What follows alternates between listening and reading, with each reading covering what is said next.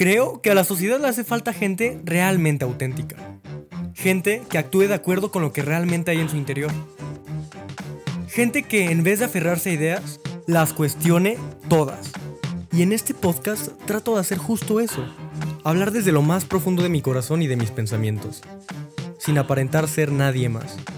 Para mí, un pensador independiente es alguien que rediseña sus propias creencias y vive conforme a ellas. Y yo, Agustín Gómez, me considero uno. Te comparto mis reflexiones y mis sentimientos, para que te pueda reflejar en mí y así puedas, quizás, cambiar una que otra creencia para que puedas ver al mundo con otros ojos. Esto es Pensador Independiente. Existir es una constante. Se siente igual independientemente de tus circunstancias externas. Importa poco si vives en un lujoso departamento frente a Central Park en Nueva York, si vives en los suburbios de Guadalajara en México, en una casa pobre en Calcuta, India, o en el mismísimo Palacio de Versalles. Al final, si te acuestas en el suelo y cierras los ojos, por más que ese suelo sea el mármol más fino o sea simplemente tierra, la sensación de existir es la misma. Exactamente la misma. Da igual que tengas millones de dólares en tu cuenta bancaria o que estén a punto de embargarte. Realmente, si cierras los ojos y das un respiro, te darás cuenta que existir se siente exactamente igual. Obviamente las emociones en cada situación son diferentes. A veces estamos más estresados, a veces más alegres. De igual forma, las sensaciones pueden cambiar. Un día hace mucho calor, un día hace más frío, un día te duele la cabeza y otro día tienes comezón en la nariz. Pero si dejamos a un lado esas variables tan efímeras y vemos más allá de ellas y observamos cómo se siente existir, qué se siente estar vivo, al final somos. Simplemente somos. Esa sensación no ha cambiado nunca y va más allá de lo que pueda decirse con palabras va más allá de nuestra definición de plenitud, paz, felicidad o cualquier otra palabra que se trate de emplear. Al final, toda definición se queda corta con la verdadera experiencia de simplemente ser. De la misma forma que dice el antiguo dicho budista, el dedo que señala la luna no es la luna. Entre más tratemos de encerrarnos con la definición o con las características de lo que se siente ser, más lejos estamos de ella. Cuanto más meditemos y reflexionemos sobre el tema, más nos daremos cuenta de la mejor trampa jamás creada, el querer. Normalmente pensamos que necesitamos esto o aquello para poder ser felices o vivir mejor. Esto o aquello puede tomar la forma de objetos físicos como el dinero, un carro, una casa, Personas como el amor de mi vida o incluso esto aquello que necesitamos para sentirnos plenos pueden ser experiencias como viajar por el mundo o tener más tiempo libre. A simple vista parece que eso es lo que nos falta para alcanzar la felicidad. Y efectivamente cuando las obtenemos o las experimentamos, sentimos un montón de emociones placenteras. Emociones que duran muy poco tiempo para que después nos sintamos insaciados y busquemos llenar ese vacío con otros objetos y otras experiencias para caer en la trampa otra vez, para otra vez creer que eso nos traerá plenitud. Viéndolo de esta manera, esto no tiene diferencia alguna con el burro y la zanahoria. Estamos incluso peor porque nosotros nos jactamos de ser seres altamente racionales. Sabiendo que todas las emociones son temporales y que al final del día existir siempre se siente igual, comprar la promesa de que lo externo nos hará felices es verdaderamente una locura. Aún entendiendo todo esto, es fácil caer de nuevo en el patrón de buscar lo externo creyendo que eso nos completará.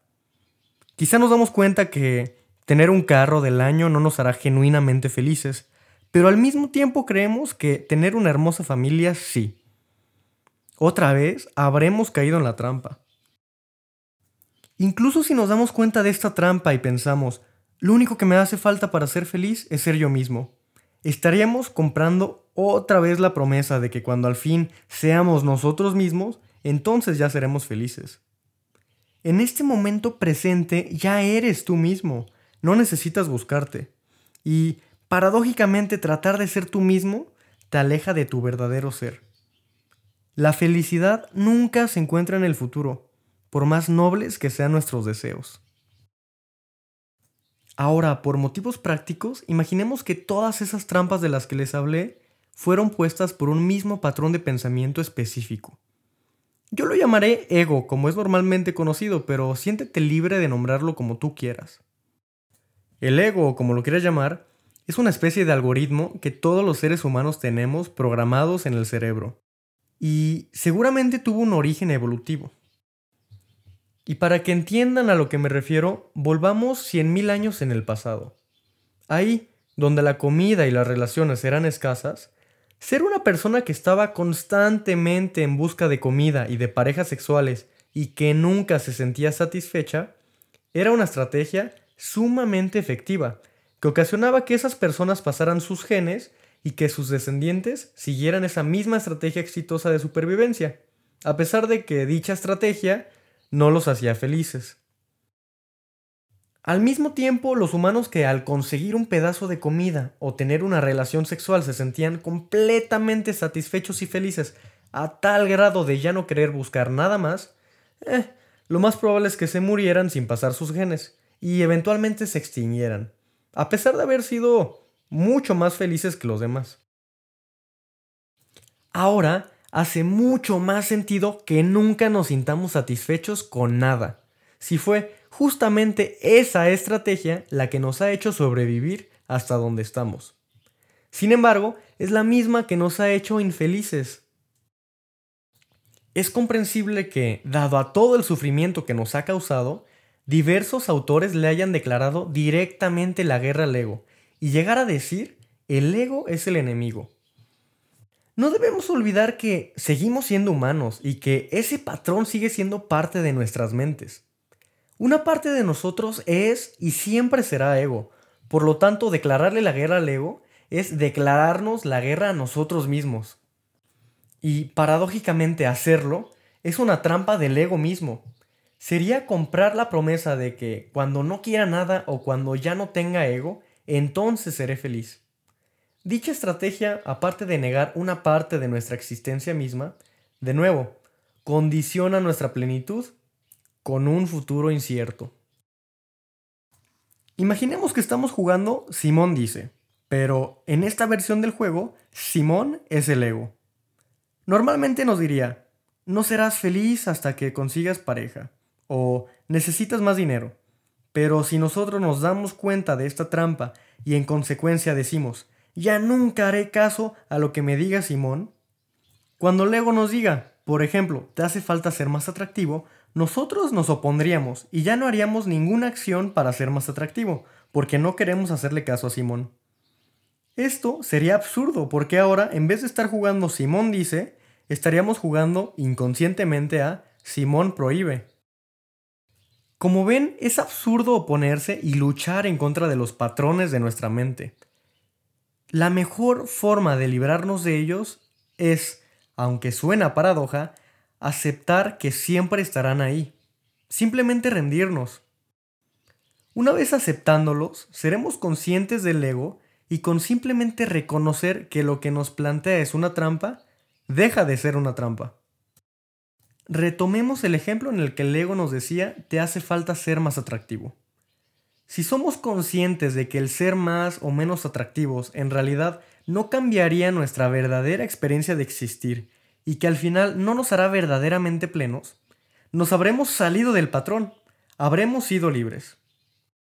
Simplemente tenemos que reconocer que nada externo nos traerá plenitud. Debemos ser conscientes que es absurdo creer que algo nos hace falta. Si al final, si cerramos los ojos y nos enfocamos en cómo nos sentimos, nos daremos cuenta que somos exactamente los mismos y que existir se siente exactamente igual, independientemente de los factores externos. Y no hace falta pelearnos con nosotros mismos. Hay que aceptar que constantemente queremos hacer que nuestra felicidad dependa de factores externos.